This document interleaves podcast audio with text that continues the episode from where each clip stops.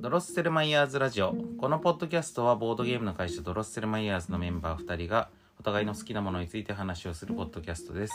ゲームデザイナーでプロデューサーの渡辺則明ですフルーティスト作家の真城奈々子です。もう2週間ぶりなんです よはい、うん今ちょっと、なんて言ってたかなって思っちゃって。でしょやっぱこういまだになんかまだ定着してない感じがするん でちょっと間が空いたら忘れちゃうんですけど、うん、まあ、この2週間なんで空いちゃったかというとですね、うん、まあ前みたいに僕が入院したとかじゃ別にないんですけど、なんかちょっと喉が怪しいなって思って、うん、あの喉って分かりますあの喉が実際に痛くなるよりも前にうん、痛くなりそうな感じがする時あるじゃないですか、うん、まあ、風邪とかもなんか実際に風邪ひくよりも前に風邪ひきそうな感じがする時あるじゃないでうすか、ん、あのね喉が痛くなりそうな感じがしたんですようん、なんか扁桃腺腫れてきそうみたいな感じがしてうん、で病院に行ったんですようん、そしたら別に腫れてないですねって言われて、 うんまあそれは腫れてきそうな感じがしてるだけなんでみたい な感じで さ別に赤くなってもないですねって言われたんだけどはあ、うんよ横から聞いてた感じ、うんあの若干声がかすれてるかでしなょって思ってたけど、うんそれとあの自分が扁桃腺腫れる時のことを思うと、うん全然違いますよ。あそうなのうん、扁桃腺腫れたことあります？なないかなな ないいのかかもなしれない扁桃じゃあ扁じゃあ訂正すると扁桃腺じゃないかもしれないけどうん、うん喉が荒れてる感じがしたのようんあとまあこれ今後もっと荒れていきそうな感じうん要するに喉のさ耐久値がさうんこのシールドがねうん削られていってまあだから喉のシステム僕のイメージするねうん僕のイメージする喉の耐久値のシステムってまずバリアみたいなのがあってうんバリアが削られてる間はダメージじゃないんですようんうんでそれがまたししばらくするとほ回復するんですようんで普段はそういう感じなんだけどバリアがゼロになってパリーンってこのガードブレイクしてる状態の時にうん喉にダメージが来ると喉本体がダメージを受けてうん声がかすれたり出なくなったりとかするわけねうんうんっていうイメイメージなんでうすんよ、うんで前に去年かななんか俺本当に声がマジで出なくなった時があったんですうんよ、ね出なかったね。もうカッサカスカッスカスになっうて、んそれドロマイラジオも始まってたから多分今こんなカスカスなんでやれませんみたいな週も確かあったあったんですよ、あったあった。いだからで僕は短いメッセージをね出したことあったんですけど、うんああこれはこのまま突っ走ると去年のあれになるぞみたいに思って、でまあ念のためあの控えさせていただいたといううん感じだったんで別に大丈夫だったんですけど、うんでもその間この「大丈夫」とはいえ、うんまあ、僕は何を警戒してたかっていうとあのアトロクがあったんですよねうん国産 RPG クロニクルがあったのかいや違うかあゲームマーケットだうんゲームマーケットの予告の回があったんですようん今回のゲームマーケットの見どころはこんな感じみたいなうん回があってでその後ゲームマーケットがあったわけうんでゲームマーケットってさあの会場うるさいじゃんうんお客さんも多いいしう、んガヤガヤしててそこでまあ僕はまあ今あのブース出して売り子やったりはしてないですけどまあとはいえいっぱい人と会話するわけじゃないですかうんただでさえ結構喉を酷使すると思うんですよねうんでプラスえっ、とアナログゲームミュージアム設立記念トークイベントというのがあってうんうんそれの司会があったんですようんまたこのトークイベントが2時間もあるわ けえーまあその中で僕が司会してるパートは1時間ですけど、うんでもそれでもまあそれも喋るのがメインだしう、んそこでカスカスってわけにもいかないでしょ、うんしかもこれ2日目なんですよゲームマーケット2日あってさあー2日目の最後の方でそれがあるから、うんうんゲームマーケット中に僕の喉のぼバリアがどんどん削られていって パリーンってなってる状態で そのイベントに挑むとうんやばいと思ったんですようんそうそうその司会をしてる最中にどんどん声がカスカスになっていってさ可能性があるでしょうんしかもその出演者の方々はもう本当に重鎮ばかりでボードゲーム界のう、んね、ゲームマーケットを創立した草場淳さんうんねあのゲーム伝統ゲームはい研究家の ね、僕らにうん剣遊びを教えてくれてる師匠でもあるねうん草場さんでしょこの人アナログゲームミュージアムの設立発起人でもあるわけですようんあとグループ SNE の安田安田社長ねこれ安田仁さんねうんこの人は、まあ、真汐さんはそんなに馴染みないかもしれないんですけど、えっとグループ SNE っていうのはもうテーブルトーク RPG 界で、まあ、日本にテーブルトーク RPG を紹介した人たちと言っても過言ではないんですよ。うんで、えっとそこのボス。で僕にとってはまあ子供の時代の僕にとってのファースト RPG である「ロードストー戦記」の作った人たちでもあるわけですうね。んそんな安田社長うんが大物です。うんまあ、関西関西ボードゲーム界の重鎮って感じです ねであと日本で一番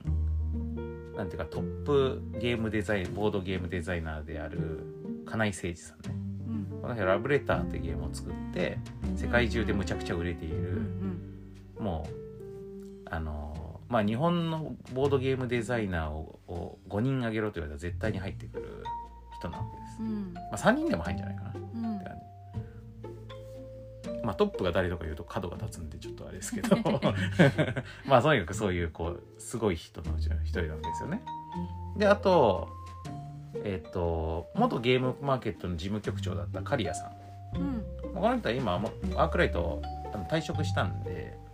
もうゲームマーケットの責任者から外れてるんですけどでもあのゲームマーケットのここしばらくのボスだった人だから。うんやっぱビッグネームなわけですよ。でそして「ぷよぷよ」の作者である米光和成さん。だかうんうんらボードゲーム界的には「はーっていうゲームなど、まあ、デジタルゲームでもボードゲームでも大ヒット作を出している。うんまあこういうメンバーだったからさ。ここで声カスカスにするわけにいかないでしょ。っうんていうのがあってでゲームマーケット終わったじゃないですか。うんそしたら次の週がアトロクで国産 RPG クロニクルゼロうんってのがやったんですよね。でしかもこの国産 RPG クロニクルゼロの回は、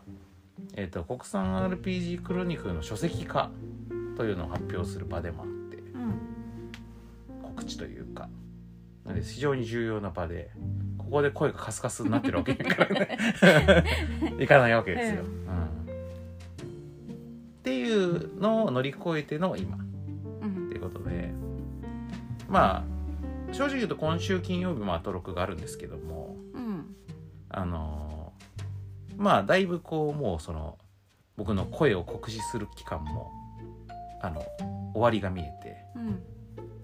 うんもうペース配分的にねうんあこれはバリアーもパリンってならないなうんというのが分かってきた今ここで「ドロマイラジオ」これならやっても大丈夫だなとうんなったっていうのが今のね状況なんですうね。んうんどうですかうん声もだいぶ戻りましたね戻りましたあのちょっとうん空気感のある感じになってたけどうん、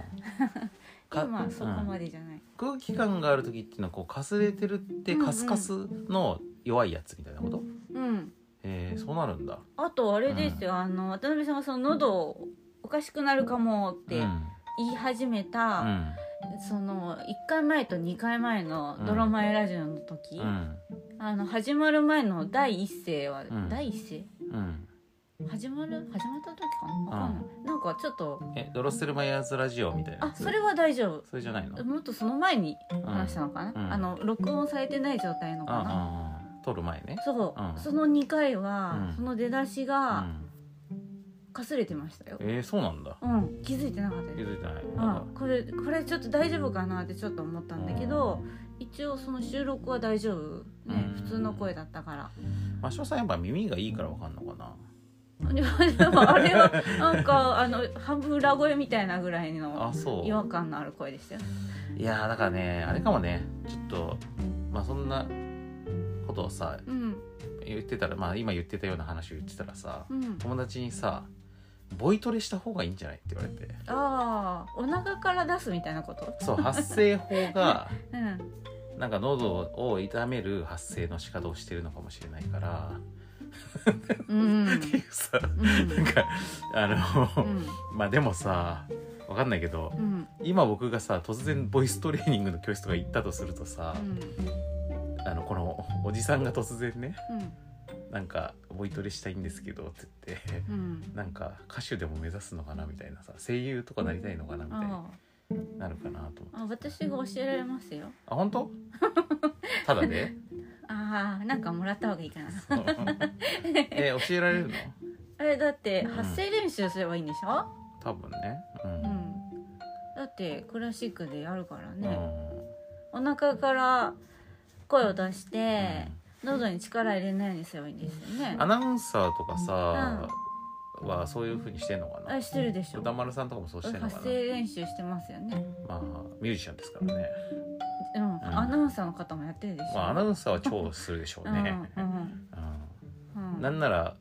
それをやってから入社してきてんじゃないですか、ううんんアナウンサーの入社試験の段階である程度そういうのあると思いますよ、うんうんでも私渡辺さんの声を聞くと、んあの日常生活で喋ってる時うは、んすごいボソボソって喋ってうん聞き取れないことが結構多いんですけ 人ど聞き人聞きが悪い なあえそんなボソボソ喋ってるかな、う んそうあだってタクシーの運転手さん聞き返すでしょああ確かにねうんだからすごい小さいんですよでうも、んあの仕事の時とか、あとラジオの時とかすごいはっきり喋ってるんだよねであー不必要に音量が大きいことがあ って、必要にうん、でもあの声はちゃんとお腹から出てると思うんですよね。うん ちなみに僕この喋り方は、うんあのーラジオだけじゃなくて打ち合わせとかしてる時も基本こういうう喋りん方うですね、んうん。えねうん大きいんですよやっぱ。音量がねうんやっぱ打ち合わせにおいおいてうん。音量が大きいっていうことは説得力が。そうそうそう、んんあの話が通りやすくなるんでうん音量は大事ですね結構ねああ。だからう。んあのその音量をほんの少し落とすだけで変わるかもしれない。そうか音量ねうん。うんそうまあじゃああれなのかなボイトレは必要ないのかなまあややってもいいと思いますけど、なんか喉の負担減るかもしれないから。うん。うん、なんか僕ねそのこと考えてたせいか、夢で見たんですよ、ボイトレしてる自分を。うん、ボイトレっていうかなんかねそのそのことをを僕に言ったねうん友人が、まあ、その友人は演劇部出身なんですようん。 うん。あの学生時代に。でそのその人と地方の演劇ワークショップに参加してほおいですごいしごかれる夢見 てでその友達はさ経験者だからさ結構できるわけよ、うん演劇自体がねうん舞台も経験してるしさ。うんなんだけど、まあ、僕は本当にもうズブの素人だからちょっと渡辺さん あのまあ演劇渡辺さんが今後演劇自体をやっていこうと思ってるわけじゃないのは分かってるけど、うんそれにしたってちゃんとやってもらえないと困りますよみたいな そんなああそんな半端なあれだし向き合い方だったら参加しないでくださいみたいなあこと言われてさすごいへこむあ夢見真まし剣真剣たな真感じ剣ですよああまあだからそういうでなんだけど、うんまあでもなんかねその恥ずかしいじゃないですかなんかこの人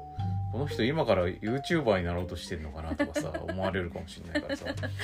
現実にこの打ち合わせとかも含めてね別にそのラジオとかだけじゃなくてさうん打ち合まあ、前のなんかの時もその声がカスカスになった去年の時も言いましたけどうん僕やっぱりねなんだかんだ言ってとにかく喋る仕事なんですようん打ち合わせとかも含めて、うんうんプロデューサーってそうなんですよ、うんだからもうプロジェクトの数だけ打ち合わせがあるからさ、うんだから声がカスカスになるのも困るし、ういっんぱい打ち合わせしてるとそうなるのもまずいなと思ったから、うんやっぱ現実的な話としてそのボイトレが必要なんじゃない かと思ってたこのプレッシャーゆえに多分夢でそれを見て、あうあんでもこの地方の演劇ワークショップに行くっていうシチュエーションがさ妙にリアルっていうかさ、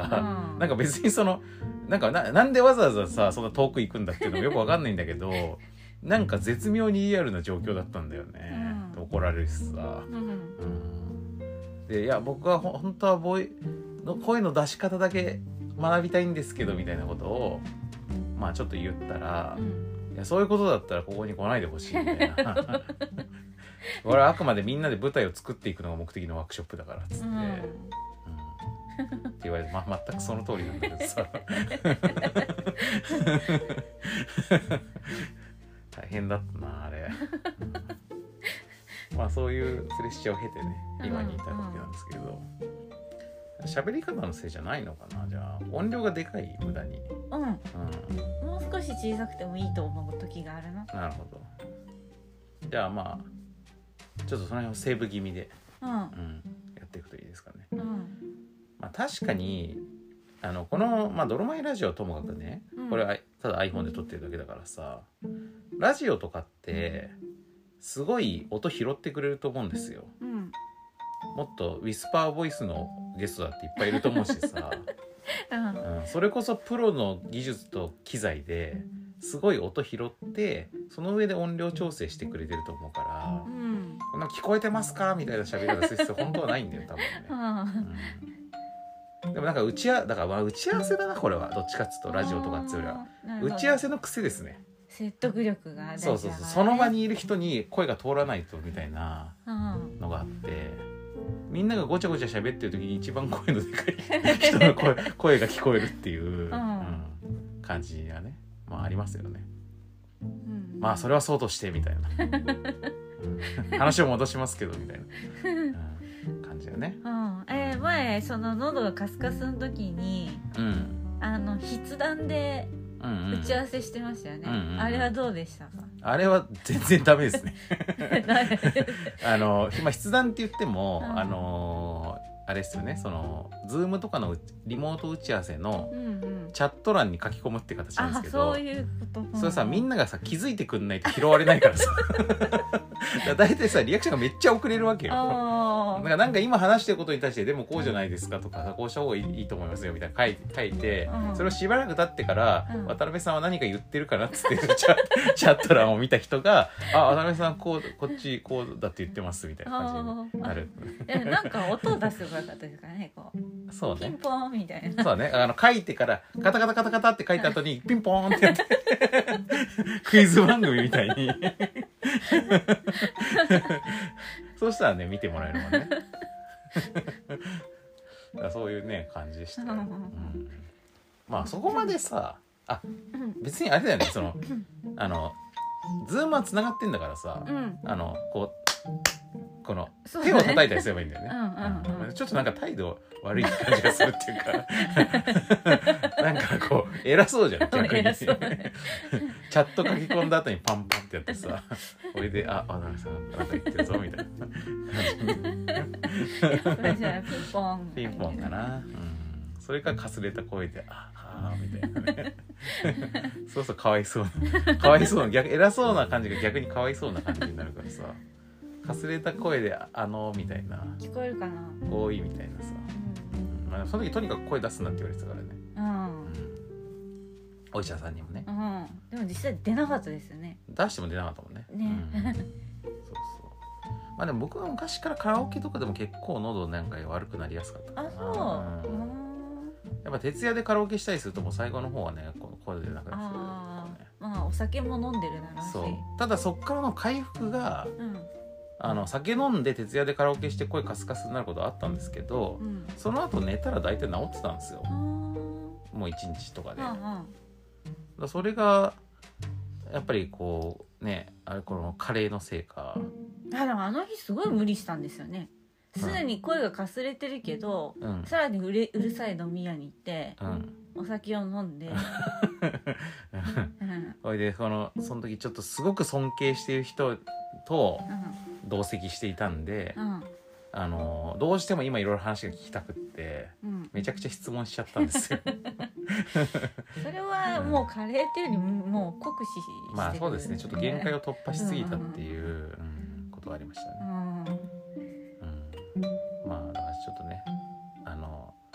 無理しないっていうことを、まあ、まずは学んだから、まあこの全員ドラマやラジオで過去2回休んだのは、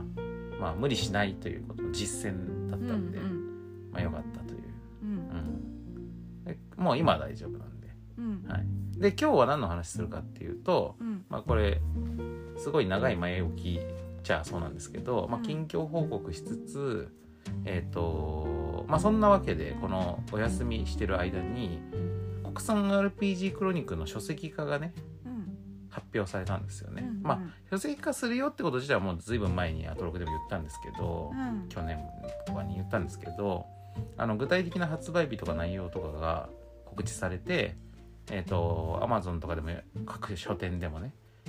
全国書店で予約が可能な状態に今なってるんで、うんまあこの国産 RPG クロニクルの書籍版に関する話を今回したいと思います。はいはい。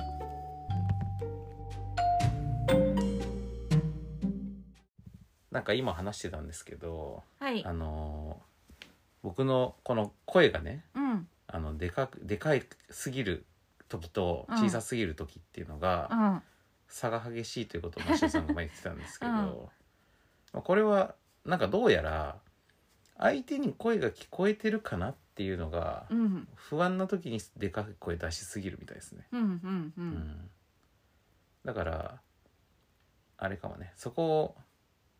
をもっと信頼すること、うんうんあそうですねなんかお店の中でうん最初空いてたんだけど、うんだんだんに人が入ってきて、うん想像しくなってくると、うん渡辺さんの音量も明らかに上がってるんですうよね。ん、だからそれがなんか反応がすごい、うんまあみんなそういうとこあると思うけあるとど思うけど当う然んみんな意識してると思うけど、うんそれの時のボリュームの上がり方がすごいすごいのかもね。あうあん、あと相手に対してこれぐらい上げるみたいなのもあるのかな。うん まあそうかもしれない。でその時になんかこうすごいすごいでかい声を自分では意識せず出しちゃってるのかもね。うんうんそれで負荷がかかってるのかもね。うん。そうね。うん、うんなるほど。うん、ねまああのドロマイラジオはすごい静かなところで撮ってるんでう、んうん、あのまあむしろむしろボソボソ喋ってしまうのを気をつけた方がいいぐらいなような気がしますけど。でも、うん渡辺さん後輩になってくるとやっぱ発声が違いますね。えどうなんの？まず一番最初うんも発声気をつけてるでしょ。うん。でだんだんに盛り上がってくると、うんやっぱお腹から声が出てる感じ。でかくなるってこと？うん。多分なね、る。外が聞こえてると 思いますよそうなんだじゃああれかなこのドロマイラジオ聞いてる人も、うん。こいつらだん後半だんだん声でかくなるなって思ってるのかえ、などうなんだろう。ねうんちょっとそれは皆さんにじゃあ 教え て教えてもらえばいいかな。はいでまあ、今回の話なんですけど、はいそれで今回は、えーと「国産 RPG クロニクル」っていう、うん。えー TBS ラジオの「アフターシックスジャンクション」って番組で、えー僕がまあ、えー過去2年間ぐらいにわたって、うん。えーやってきた、えー、と特集のシリーズがあるんですよね。うん。うん。でそれは、えー、とこその名の通り国産 RPG のまあ歴史を追っていくシリーズなんですけど、えー、と基本的には「ドラゴンクエスト」と「ファイナルファンタジーの」えー、と歴史を、まあ、比較しながら通史として追っていってうん。それによって、えー日本の RPG の歴史を俯瞰してみるみたいなうん。感じの特集だったんですよ。うん。で1回につき1ハードの歴史をやって。うん。えー最初がファミコン編うん。でスーパーファミコン編でプレイステーション編で、えープレステ2編、えープレステ 3&NintendoDS 編うん。で PS4 編っていう感じであのーハードごとにやってきたんですようん。でそれを、えー、と全部にまとめた書籍が今回出ますよっていう話ね、でそれが「国産 RPG クロニクル、えーゲームはどう物語を語ってきたのか」というタイトルの書籍で、うん。えーイーストプレスっていう出版社から、えー6月21日に発売しますうん。価格は税込みで1980円うん。税抜きだと1800円、うん。うん。ううんっん。ていう感じなんですけど、うん。うんでまあこれのねあの話を今日はしましょうかというねはい。回なんですけど、うん。まあただその本に書いてある内容をここで事細かに説明してもしょうがないのでうんう んそれは本を読んでもらった方がいいからまあなんかこの本今回作ってる中でどんな感じだったかみたいなうん。話をしようかなと思って、うんうんどんなこと考えてたかとかうん。どんないきさつかとかうん。あと僕本書くの初めてなんですようん。めちゃくちゃ初めてで。うん。まあ、塩さんはいっぱい書いてるけど、うん。だから書いてて、まあ、塩さんを尊敬したね、う。うんん、そういうことも含めて、まあ、話すといいかなと思うんですけどね。はいはい、で、まあ、この本を作るいきさつの、まあ、きっかけはえっと国産 RPG クロニクルをアトロクでやっている間にうんなんか確か途中でその放送作家の古川光さんという人がいるんですけどアトロクの全体のコースあのしこう作家をしているうんあの方がいるんですけど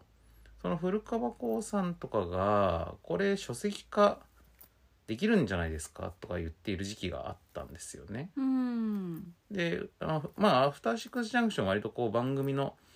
コーナーをまとめた本とかもまあいろいろな出版社が出してて、うんうんで今までもそういう前例が結構あるんで、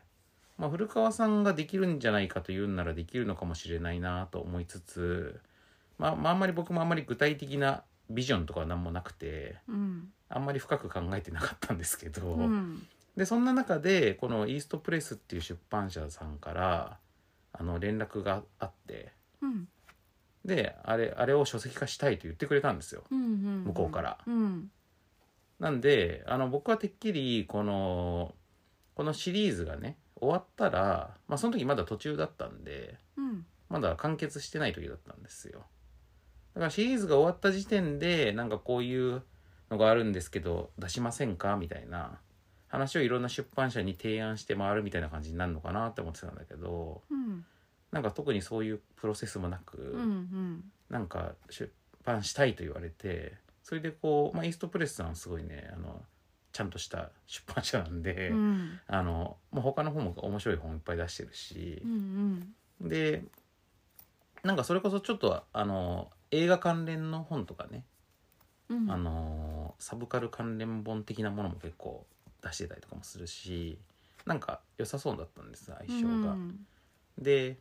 その声をかけてくれたさ島村さんっていうまあ担当編集者の人がいるんですけどその人もすごい面白い人であのなんかめちゃめちゃ学術書方面から来た人で、うんなんかイーストプレスに入ったのは割と最近みたいなさ、うんうんだからこうすごい硬い本を今まで作ってる人えなーどの、ういう本とかですかまああのゲームに関係あるようなやつで言うと、うんえっ、とそのあのゲー,、まあ、ゲームの学問的な方向のやつをまとめたやつとか、うんそういうのは出して作ってるんですよ過去うーに、んだから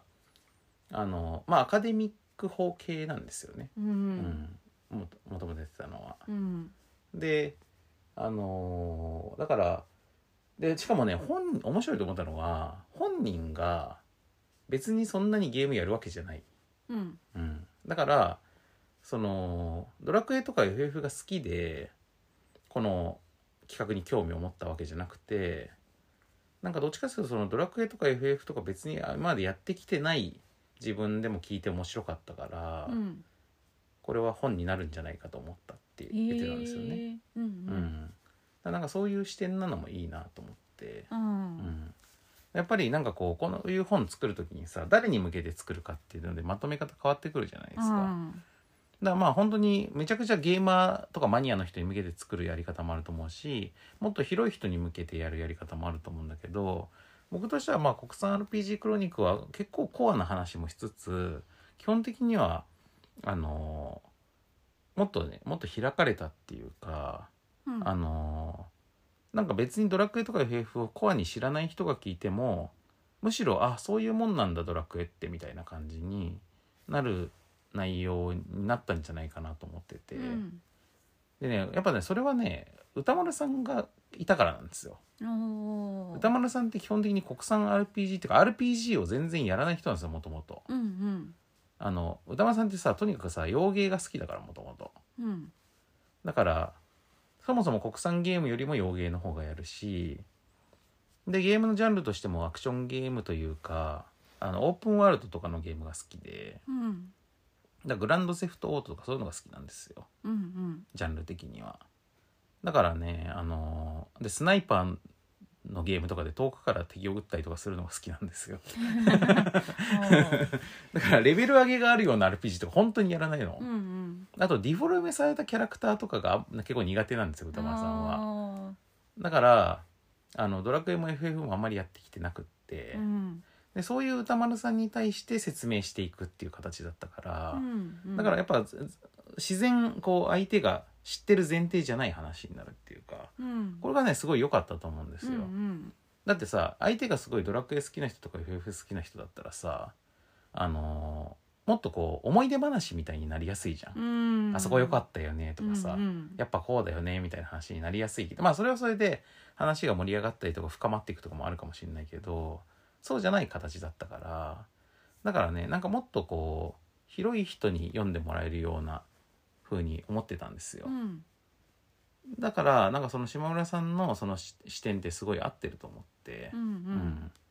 でそれで、まあ、やることにししたったんですよねうんう、んだけど問題はやっぱ僕は本作ったことないうん書いたことないうんで僕は自分の自覚としては僕文章めちゃ苦手って思ってるんですようんなんかねそれ前も言ったことあるかもしれないけど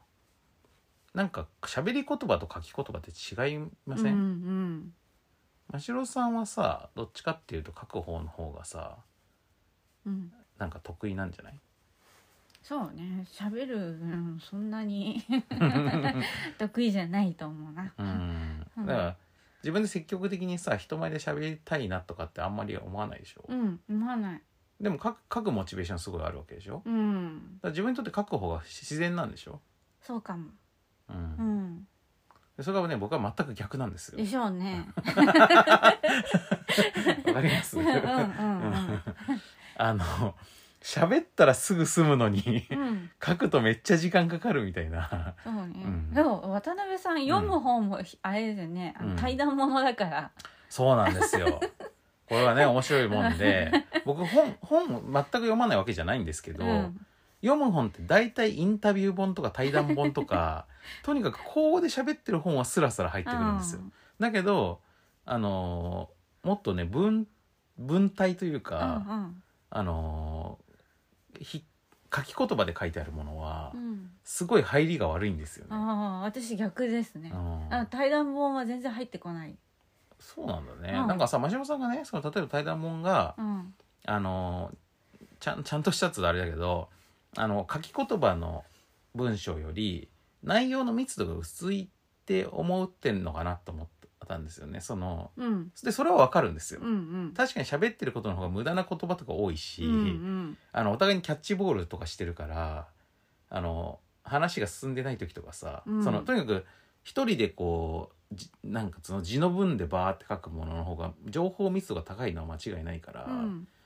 スカスカだから嫌なのかなって思ってたんだけど、いやすそうスカスカだかうらん、スーってそのままいっちゃうんですあそうなんだ、うへん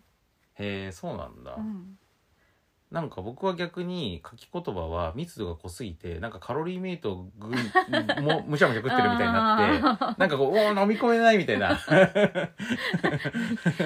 になるんで重すすぎみたいそうな重すぎだかうんらもっと僕はねもっとこのあれソフトスティックみたいなやつを、うんわかりますソフトスティックってあのなんだろうチョコチップがとかがさ、うんついてるさああの細長いパンはい、うん思い出したあのコンビニとかにこう袋に入ってさ、うん10本ぐらいそう入ってる10本ぐらい入ってて売ってるやつねあれとカロリーメイトぐらいの密度の差がやっぱりあるか うら、んうん僕はやっぱこのソフトスティックぐらいのものの方が食べやすいなみたいな、うんうんううんん感じでねだからまあとにかくね僕の脳は会話にすごい寄ってるみたいで、うんだからまあもちろん別にその書き言葉のものも読むんですけど、うんあのスピードと吸収力が全然違うんですよ、ねすぐ寝ちゃうしね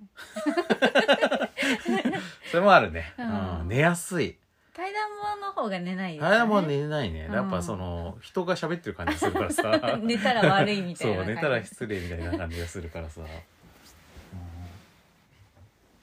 だからあのしゃべ喋り言葉に特化してる脳みそなのかもって思ってて、うんで文章を書く書くとうんあのーあれなんですよやっぱ自分の文章がめちゃくちゃ気になるんですよ。うんであのあれだね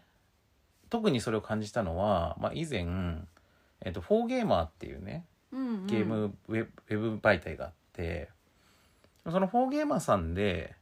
えっとコラムの不定期連載をししていたというかまあ不定期だから別に今もしてるといえばしてるのかもしれない けどまあもうしばらくちょっと更新ししてないんですけど、うんあのーしてる時があって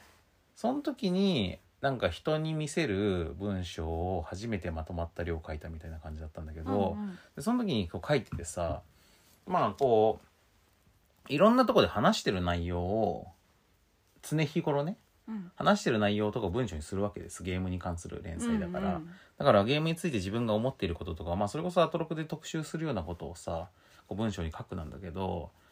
なんか僕の文章僕はね自分の書いてることを文章で書いてみると、うんめちゃめちゃ荒が目立つんですよ。うんへえなんかこいつ言ってることめちゃくちゃ飛躍してんなとかはあはあはあだからこうだからこうだからこうですよねとかってか書いてんだけどこれ喋ってるのを聞いたらあまり気にならないような飛躍なんだが、うんうんうん文章で改めて書いてみるとこいつ言ってることここことここよく見たらつながってないなとかなるほさどねでそれがね自分でめちゃくちゃ気になるんですよう。んうんでそれを文章だからちゃんと直そうと思って論理的な飛躍がないようにうんこう作り直すっていうことをするとうんなんか時間かかる上になんかあんまり面白くない文章になるんですあよ。ーという経験を結構してて、うんだからなんかこう多分ですけどそのものの考えてる時の網の細かさみたいなのが人によってあるんですけど、うんうん僕ってやっぱざっくりしてるんですよ全体的に。これ乱乱れ打 ちね乱れ打ち傾向だから 前回のうねんあのマシオさんも言ってた乱れ打ちタイプだからなんつうかこう雑なんですよ結構。うんでその雑さは別に必ずしも悪いことじゃないと思うんだけどね、うんざっくりしたしてる方がいいこともあると思うんだけど、うんだから喋り言葉としてはなんかすごく多分あの入りやすかったり聞きやすかったりするかもしれない、うざっんくりしてるから。なんだけど、あのー書き言葉にするとその粗さがすごく気になるんですよ僕は自分 で。う んあだからちょっと俺文章向かないなって思っててーうんでそれで本にするってなった時にさなんか大丈夫かなって思って、うんん不安だったんですけど、まあ、結論から言うと割とスムーズに進みましたうね。んううんんでそれはねやっぱりそのあのイーストプレス側が提案してくれたあのやり方がすごい僕に合っててうんまずそのラジオで話した内容をうんまずテープ起こしするんですよ。うんででそうすると喋ったことがこうバーってこうなるじゃないですか。うんでそれそのまんまほ読むともうとてもじゃないけど出版できるような感じじゃないわ けなんかダラダラしてたり、うんまあ、間違ったこと言ってるとこもあるしなんか話が行ったり戻ったりとかしてるとことかよく見たら繋がってないとことかいっぱいあるわけうんでそれを直すっていうねことを作業したんですけど、うんこの直すのは思いのほかうん苦痛じゃなかっまあ元が会話だからねたそううんだしあの 直す先も喋り言葉に近い感じで直せばいいから、だからでしかもなおかつほほ自分が喋ってる内容なわけじゃんうんだから本当は俺こう言いたかったっていうのがあるわけですよ、うんうんだからラジオ上だとやっぱりライブだから、うその100点の喋り方はしてないわけです。んでそれを後から自分で添削するとここには主語が必要で、うんでこれは語尾が一緒だからそのあんまり連続したくないとか「しかししかししかし」ばっかり言ってんなと か うんそういうのをまあ直していくわけじゃないですか。でそうすると俺は本当はこう喋りたかってっていう理想の喋りに直していくって作業だからう、んなんかね大丈夫でしたね。うんううんんこのやり方はね向いている、うんうん、あ話し言葉で書けばいいんじゃないですかあの一発で書くときもうんうんああそうかそうかうんもしかすると、うんそれつもりで書いたら書けるのかもしれないですね、うんうん今回これを経験した感じ、うんでもまあわかんないけど多分僕喋る時にそのアドリブ的に文文章をこう構成してるんですよねうんあのまあそれは誰でもそうだと思いますけど別にぼ自分独自のことをモニターに言ったけど まあ誰でもそうだと思うけど頭の中で構成して喋ってるじゃんうんそれを喋るつもりで構成してアウトプットしたっていう状態の一回このひな形があるのがありがたいの多分、うんもう書きながら多分考えると余計なこといっぱい考えちゃって、うん多分進みも悪いしうん、なるほどじゃないかなうん、うんでねあのーちょっとそれに似てると思ったのが最近僕ちょっとねなまあこれはまだ内容は言えないんですけど、まあ、ある仕事で脚本みたいなの書いたんですよ。うんでこの脚本を書くっていう作業もうんうんなんかすごい違和感なく書けるんですよ。あ喋り言葉だそう で結局それってセリフを書いてるのって一緒だなと思って。うんで僕国産 RPG クロニクルの文章構成文章をそのリライトしていく作業とその脚本を書く仕事って片方は物語で片方はまあ説明だからさ、うん全然違うことのはずなのになんか同じぐらいの感覚でできるんですよね。うんうんで考えてみたら僕今までもなんかこう他のインタビュー仕事っていうかそのなんかいろんな媒体でインタビュー取ってもらうことってあるじゃないですか。でそれの自分の受けたインタビューの原稿をこうチェックで回ってきた時にあでもやっぱそれもさそのあのその記者さんの解釈が入るから、うんうんその喋った内容そのまんま書くわけじゃないからさ、うん解釈がちょっとずつ入るんですけどあちょっとそういうことじゃないんだよなとかそういうニュアンスじゃないんだよなっていうところを直していくじゃないですうんうか、んでそれそれの作業はね僕結構早いんですよすごいうんななんならこう喋るようなペースでできるっていう か、まあ、まあ入力があるからもちろんもっと遅いけど、感覚的には喋ってるような感じのペースでスラスラ出てくるから結構早いんですよ、うんなんかその感じに近い感じでやりましたね、うんだからね意外とねあのまあ他の仕事しながらやった割にはあの早くまとまったんうんうんじゃないかなと思ってまあ、まあ、でも早くっつっても別に他の人がどういうペースで本作ってるかよくわかんないから、うんまあ早いのか遅いのかよくわかんないんですけど自分がもともと危惧していたうん父として進まない感 じあとその1ページ1ページ苦しみながら書く感じをちょっと想像してたんですけど、うんそうはなんなかったうね、うんん結構楽しんでやりましただからう。んだ多分ねその真城さんの書いてるのとね書き方もね全然違うと思そうですう、ねうんうん真城さんだってさ最初にさ自分で手書きでノートとかにめちゃめちゃさうん書くじゃんだかうんら僕だったらさもうそれで完成でいいじゃんみたいな さ、うんうん、わ真城さんの本書くために作っているメモみたいなのでさ、うんもうそれ出版すればみたいな感じなんに見えるんですよ僕から見たら。ああうん今書いてんうのん80ページぐらいのためのものなんですけうどんもう300超えてますあさめ600ぐらい超えてるかなそのあれだねページ下書き数そう下書きが下書きねノートがね うんううんんしかもそれ手書きで書いてんじゃんそうそうそう今も手うんね手が痛くてうんいやそれがまず信じらんないし、うんだからねパソまあ僕そのねパソなんかパソコンで書いてるからうんマシっていうのもある、うんううんん僕手書きでね文章書くの超苦手なんですよ、そうですなんかうんあの頭の方が先に来るから書いてる途中 でなんか先の文章を書き始いめやる本み当たいねな。マジでアホみたいなんですけ どあのなんかさ、まあ、今大人になるとさもうさ今時さうん手書きしなきゃいけない機会って仕事の方が少ないじゃん。うん、でまあけ割とあるのは板書なんですよあのホワイトボードにさ、あー打ち合わせとかしてる時に会議中に何か書いたりとかするでしょ。でこの間もちょっとワークショップとかやってこのみんなの前でさなんかこう書いたりするわけですよ。うんその時にさなんか僕昔から癖であるのがこうあの今書いている文章のなんかと飛ばしてうんうん、先の文字を書いちゃうんだよね。うんうんだから例えば「こんにちは」って書くとしたら「こんに」の後にもう「わ」って書いちゃうみたいなうん感じで飛ばしちゃうんですよ。うんあれなんか自分でさうんこれなんかの病気みたいな さなんかの障害脳の障害とかがあるのではと思った時もあるぐらい、うんマジで飛ばしちゃうんですよ。そうね、うんでそれもなんかもっと重重症なっていうかいろいろなしょ出方があって、うん、例えば漢字を複数書いてる時に次の漢字の部首を部首をうん書いちゃったりとかするうんうわんけ、うんで合成漢字みたいになったりとかさ、うん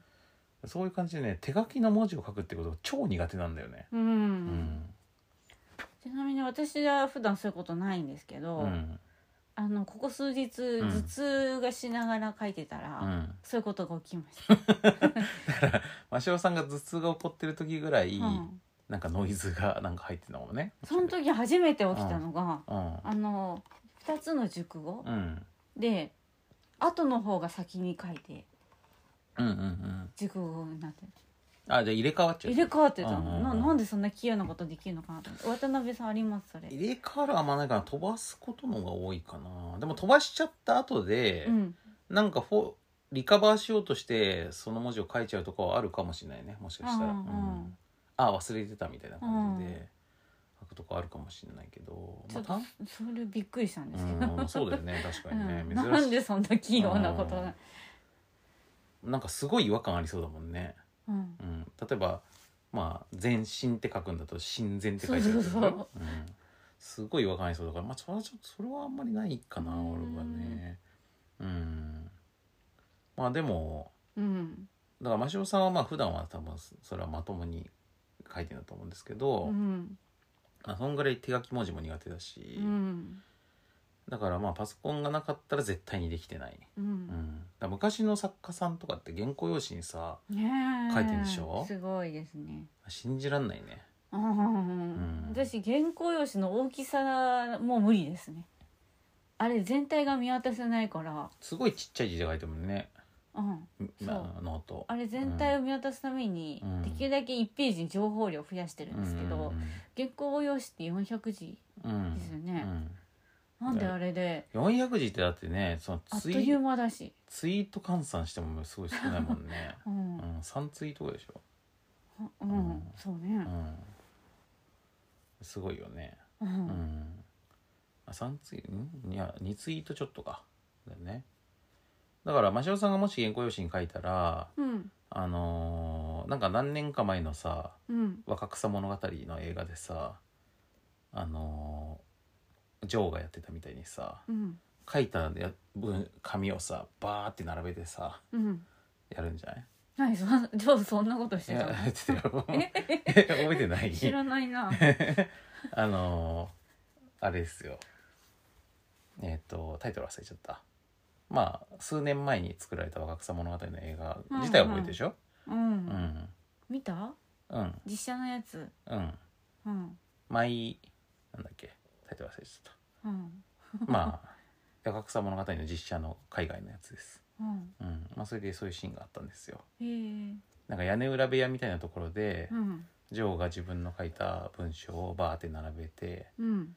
みたいなことやってる時があったんですようんなんか多分その順序を入れ替えたりとかなんかちょっと遂行してたんだと思うんですけあど遂行するためうんにそうそうそうそうへえ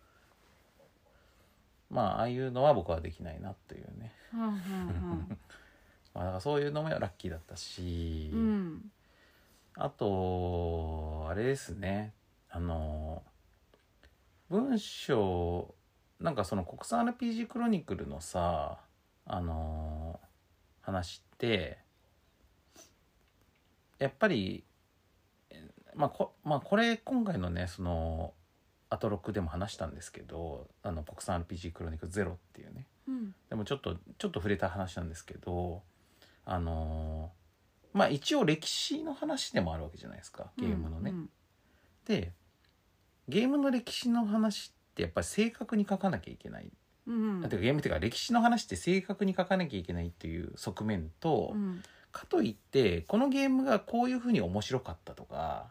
ここはでもちょっといまいちだったとかみたいなことって、うんどうあがいたって主観は入るわけですよ。うんうんあのそのなんかあるどんだけこう客観性を入れようとしてもさ、うんまあ、主観は絶対入るわけですよね、うんだからやっぱそこのバランスの取り方とかはあのラジオで喋ってる時はあのあんまり記録みたいな感覚では喋ってないから、うんうんまあある意味プレゼンテーションみたいな感じで喋ってるんで、うんあのまあもちろん別に大嘘は言わないけど、うんでもちょっとこう誇張というかこう演出する部分がさ、うんあるじゃないですか。うんだからそういうそのなんかその自分なりのその場その特集での切り口みたいなまあ、ある角度をつけて言ってるわけなんですけど、うんこの角度をまあ本にするにあってもうちょいフラットにしようっていう感じもあってそこのところとかそだからむしろそういうところの方が悩みましたね。ううんんまあ、最初に思ってたこの文章を作っていくこと自体の作業自体は意外と楽しくできて楽しくスムーズにできたんだけどまあ内容面での調整は結構悩ましい感じはうんうんううんん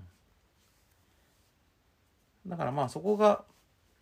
あれですね今回アトロクでも話したんだけどあのちょうどその本を作っている最中にあのゲームの歴史っていうねうんあの、まあ、別の本がねうんあの岩崎夏美さんっていう人が作った、うんあのゲームの歴史全3巻うんのが出てそれの内容が結構むちゃくちゃだということで、うんあの正確でないということでうんあの出版停止になるというねうん出来事があったんですけどまあしかもしゅは普通に出版して発売して全国で売られたりとかもう図書館とかに入ったりとかした後での停止だからうんああ結構な大事だったしかも講談社だからねうん大きいところでさ、だかうんうんらそれは結構ゲームジャーナリズム界ではもう大事件だったわけですようんでそういうことがあったもんででその時に僕はもうすぐそのことがめちゃくちゃ気になってでそのゲームの歴史に対してのこの批判の中でもさその、まあ、ゲーちなみにそのゲームの歴史っていうのはその岩崎夏美さんっていう人がいててえその人はあのもしもしドラねうんもしも、えーなんだっけ高校野球の女子マネージャーがドラッカーのマネジメントを読んだらっていう本うんの作者でえっとまあなんか一瞬ちょっとゲーム会社にいた時もあるらしいんですけど経歴の中でうんで基本的にはゲーム業界の人って感じじゃないんですよ放送協会の人だからさ、うんうん放送作家出身だからなんか秋秋元康さんとかのところにいた人なんですよねうんでまあその人が、まあ、なぜか突然そのゲームの歴史の本を出したからみんな「えなんで?」って感じにちょっとなったんだけど、うんででそれの中身で結構あのもちゃくちゃ、まあ、話題騒然というか炎上みたいな感じになって、でその時に言われていたその批判の内容っていうのがね、うんあのー要はこう歴史と言いながら、うんそのあのお前の勝手な思い込みや主観で語るなというねほうんというその批判だったわけですよ、うん基本的には。で全然事実じゃないことが書いてあると。ううんうん、で、まあ、確かに、まあ、僕も読んだんですよそれで、うん気になったから。うん確かに客観的に見ても全然事実じゃないこともいっぱい書いてあるわけ、まあ、それはま、うんうんそれはさすがに良くないと思うんですけど、うんそのなんかこれはそれはお前の中の勝手な思い込みだろみたいなツッコミに対しては、うんまあそう言われてみると僕のこの今書いてるこの本も、 まあ僕の思い込みでないと言えるだろうか、うんうん、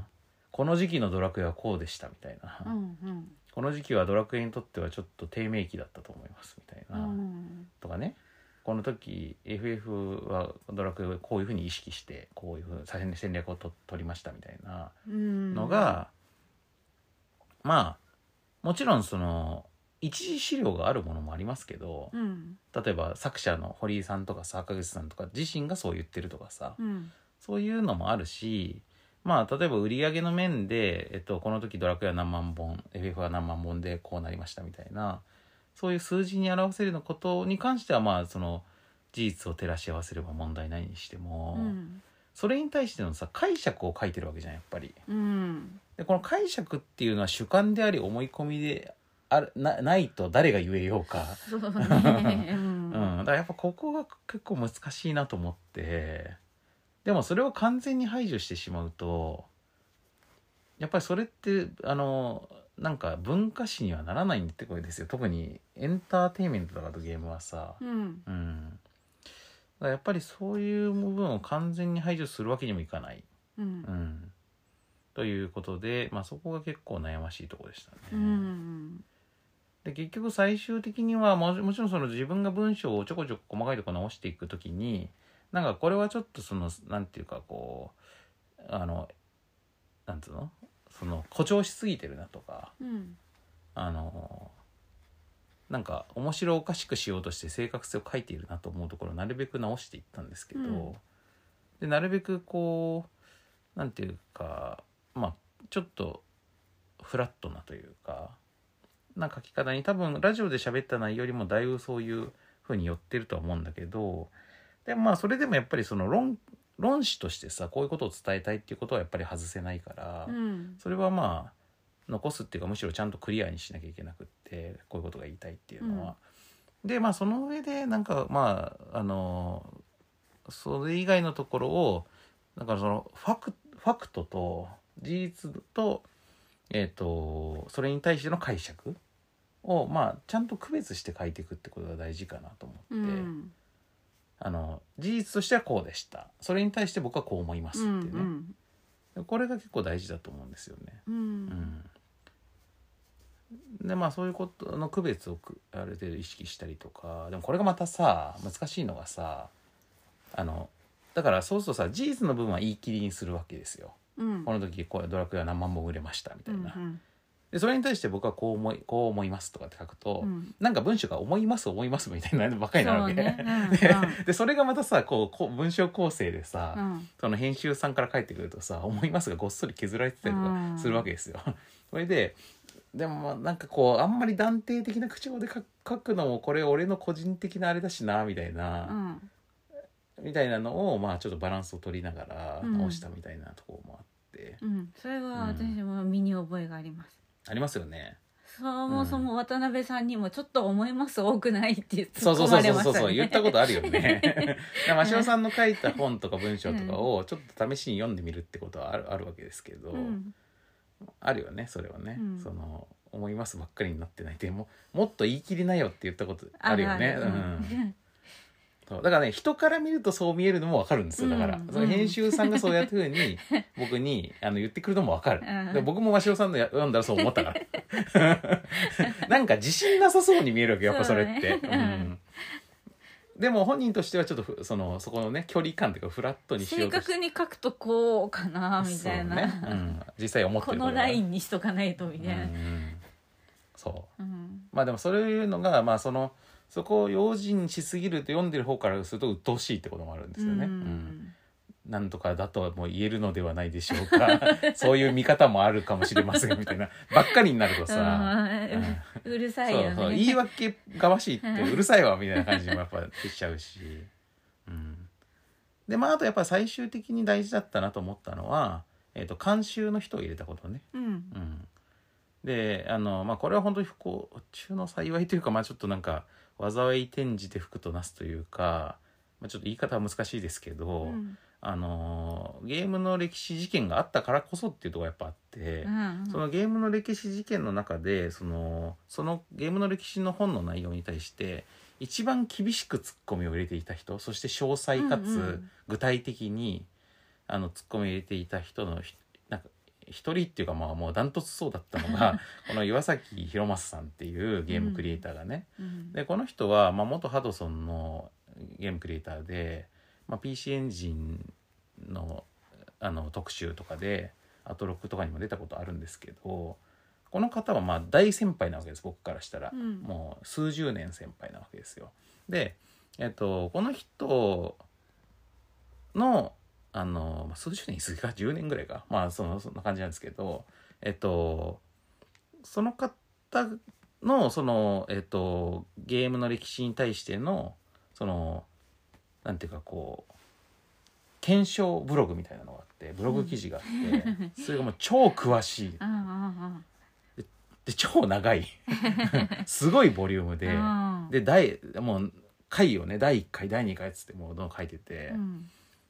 でここのところは本当はこうですっていうのをもう細かくね、うんうん、あの事実としてはこうですってみたいなことを書いてるのをやっててさ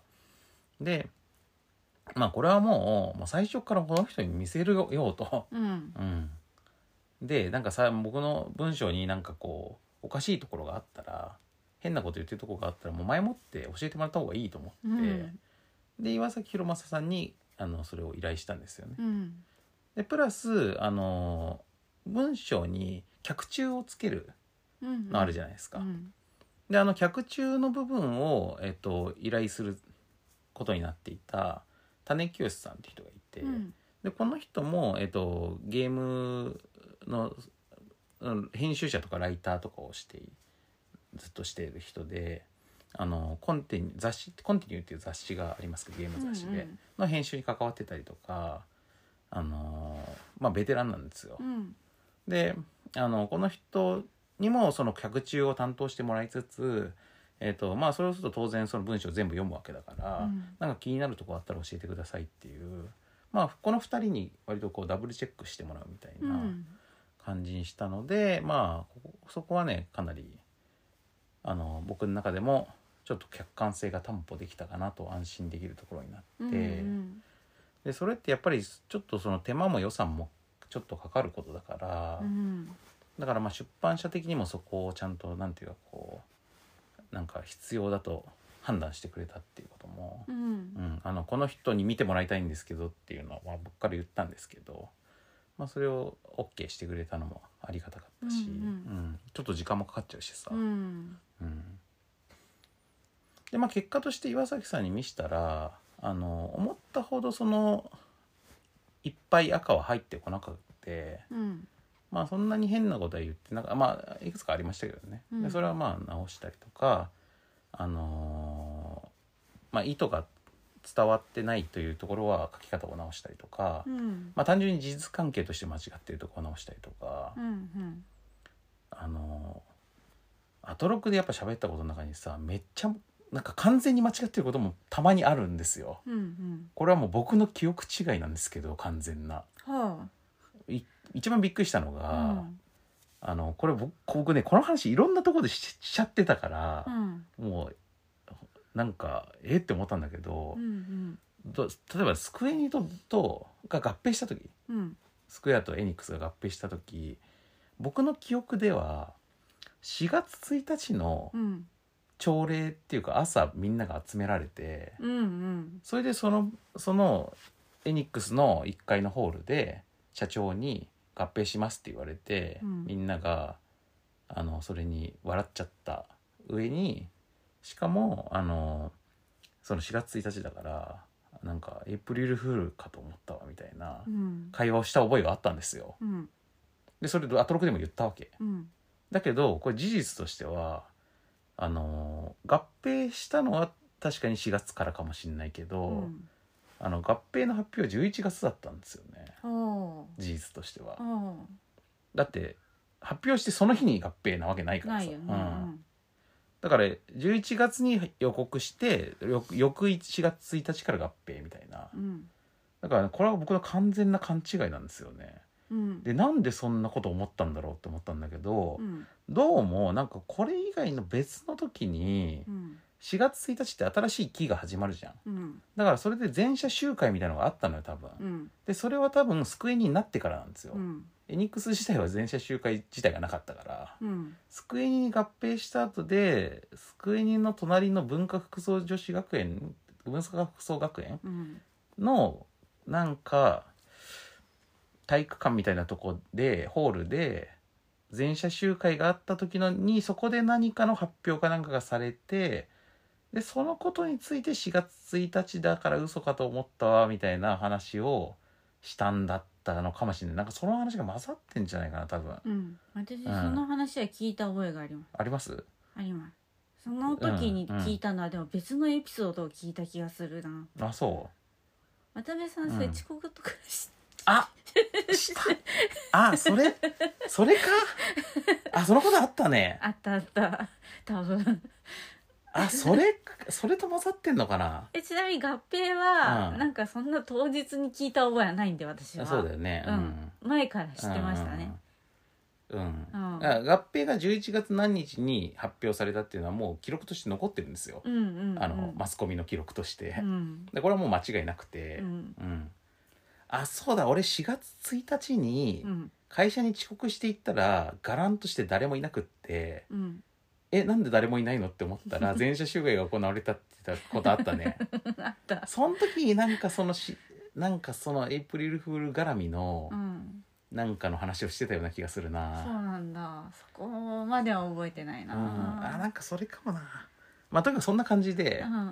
まあ、渡辺さん 渡辺さんじゃない真城さん真城さんうはんなんかすげえ想像つくと思うんですけど、うん僕結構記憶が うんあのすごいなんつうのすげえ変わっそうなんかこう作られてる時があるっていうねか、びっくりししますよね、うんまあ、これは自分でもねちょっとね外ではしゃべる話と気をつけなきゃと思ってるんですけど、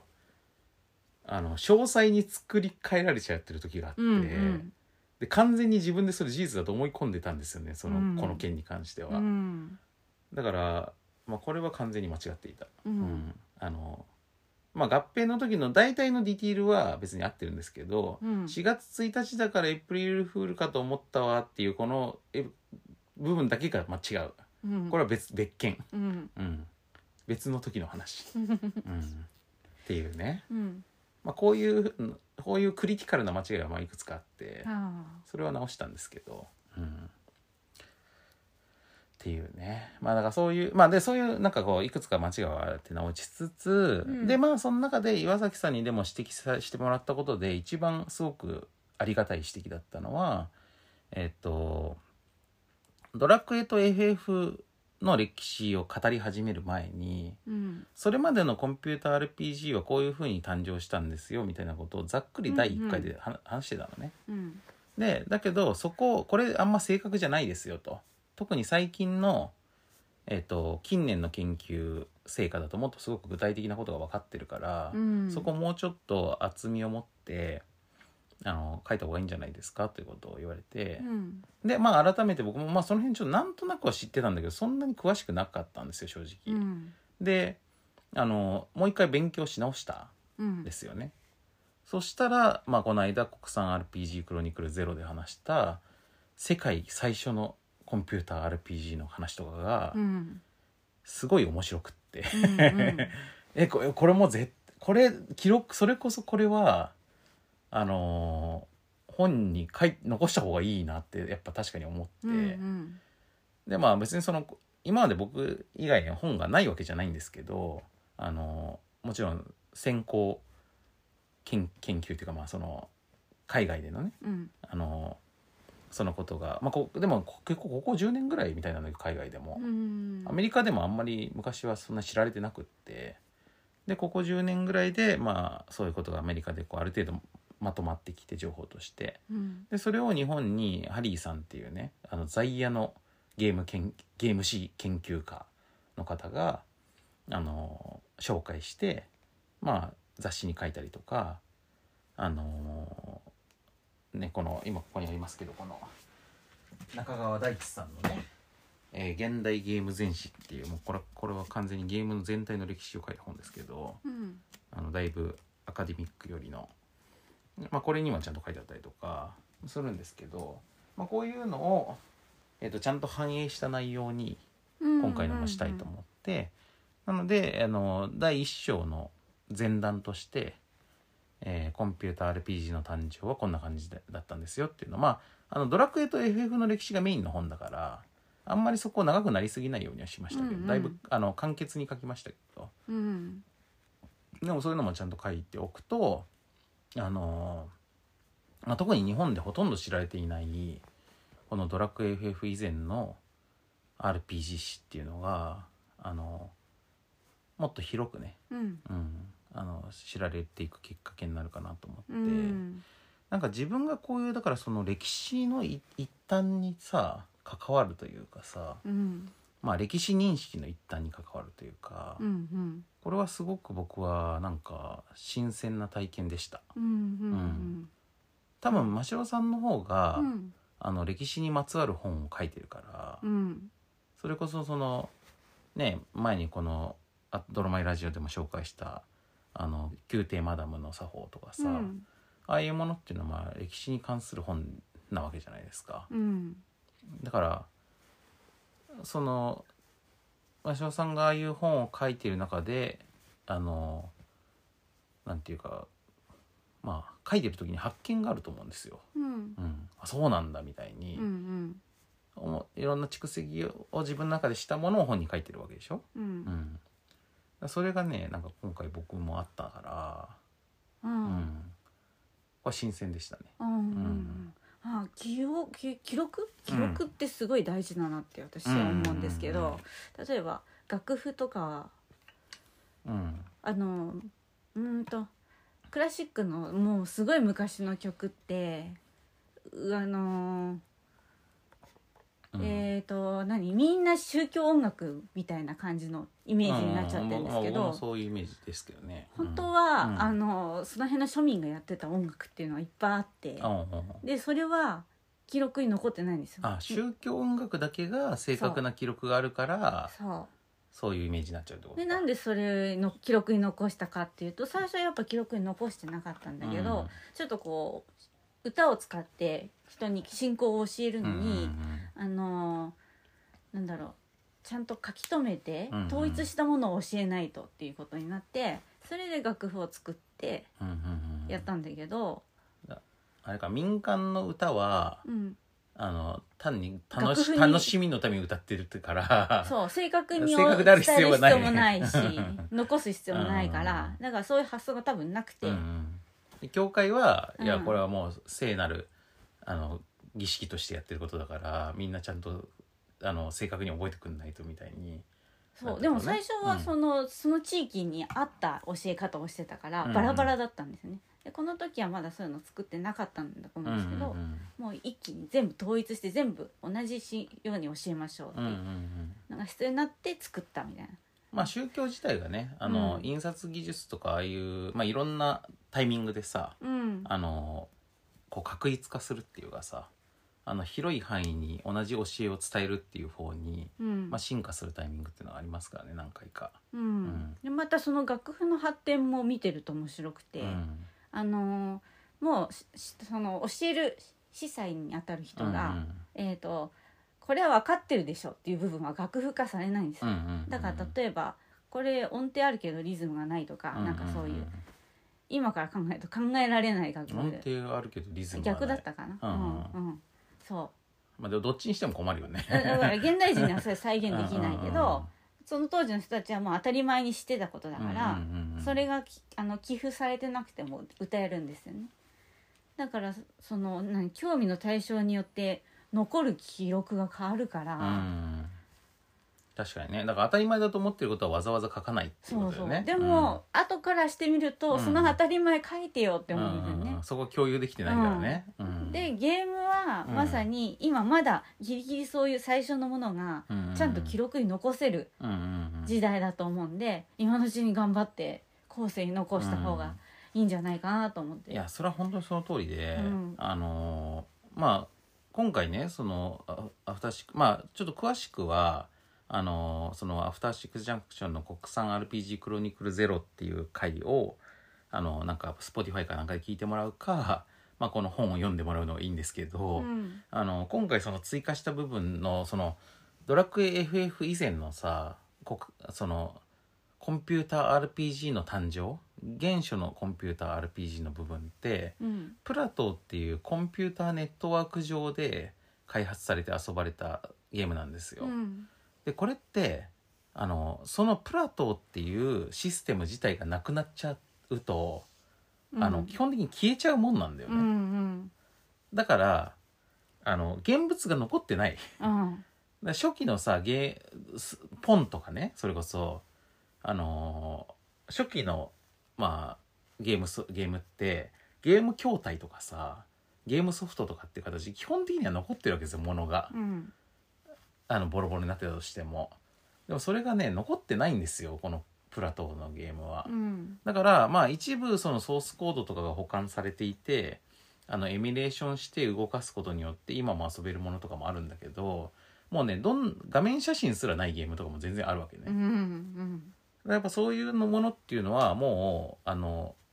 直接遊んだ人とかがうん口頭でこういうゲームだったよって教えてくれるしかない、うんううんんでその人たちってもう結構おじいちゃんなわけです、うん僕らが生まれる前のものだからさこれって70年代なんで、うん、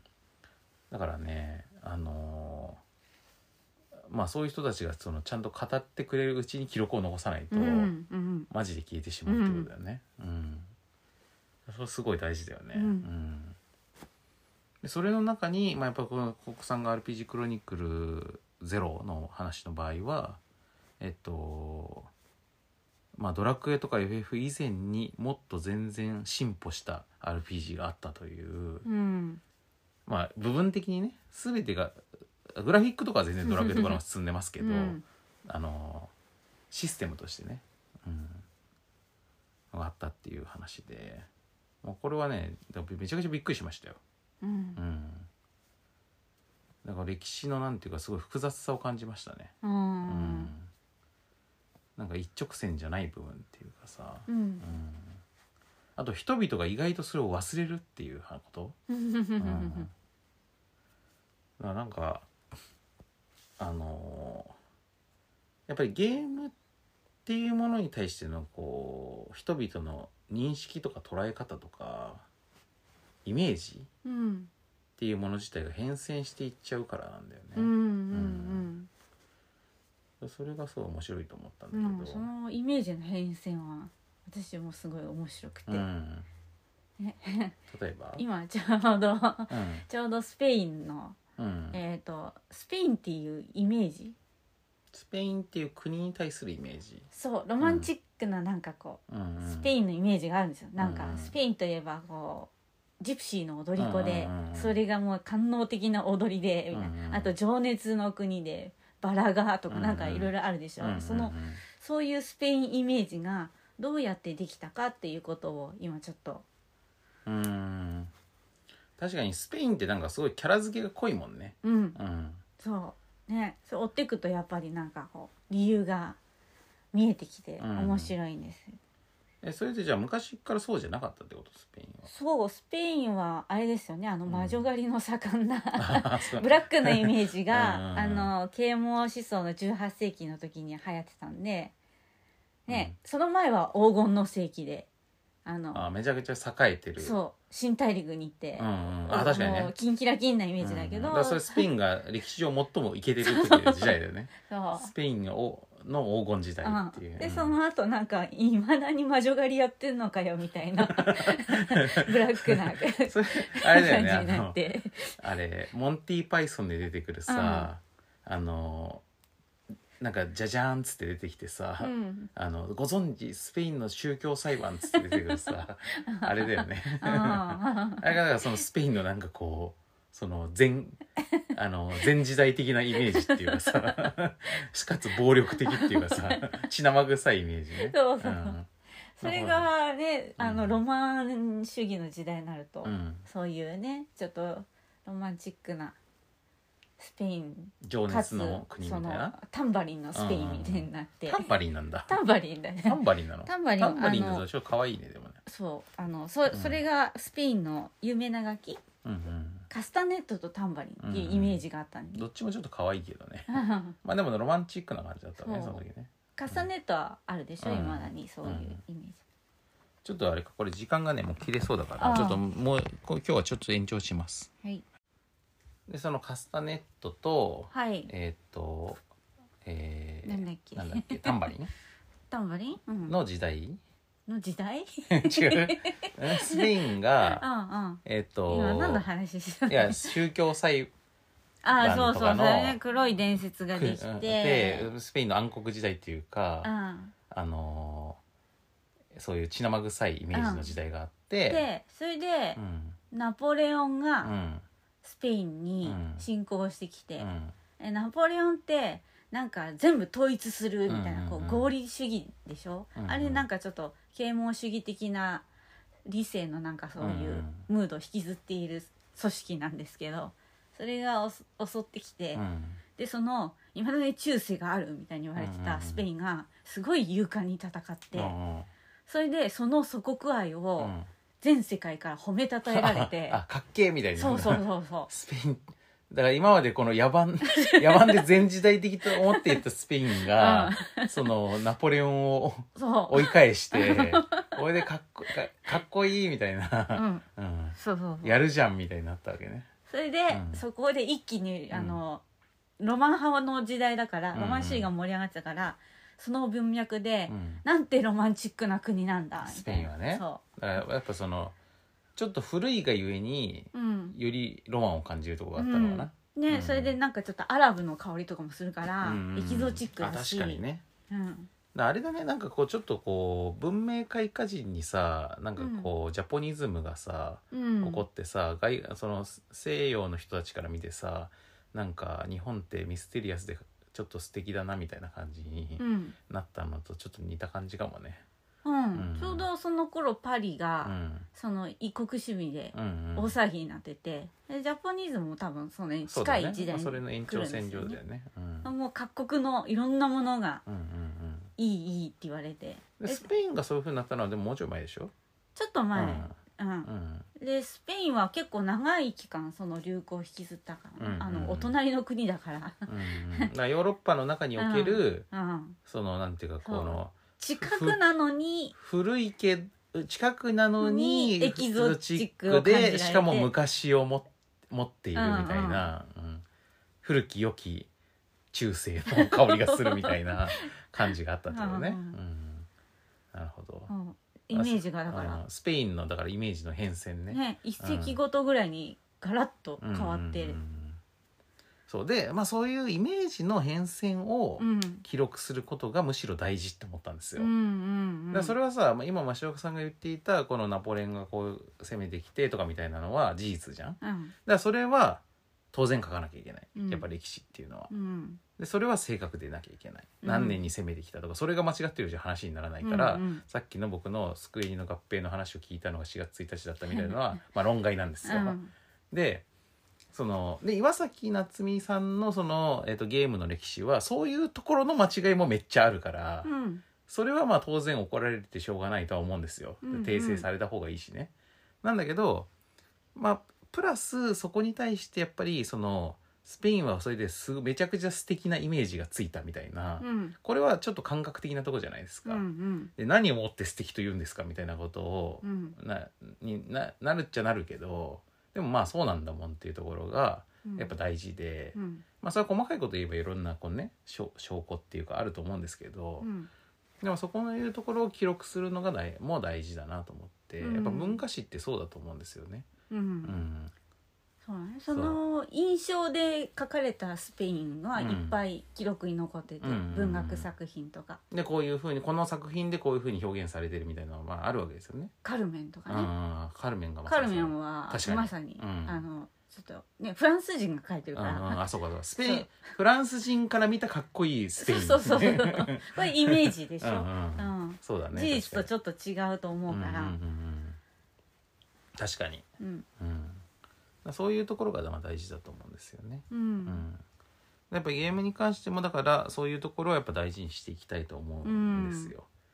だからまあ主観が入るのがいかんというわけではない、うん主観とあのその客観情報をごちゃ混ぜにしちゃいけないし、うん客観情報にまでそれが侵食していくようなことじゃまずいうんだから主観よよくあるのでよくないのはやっぱりこの主観的な思い込みとか決めつけがあってそれを前提にそれを補強するために事実が作り変えられていくってさこれが最悪なんですよ。 そうね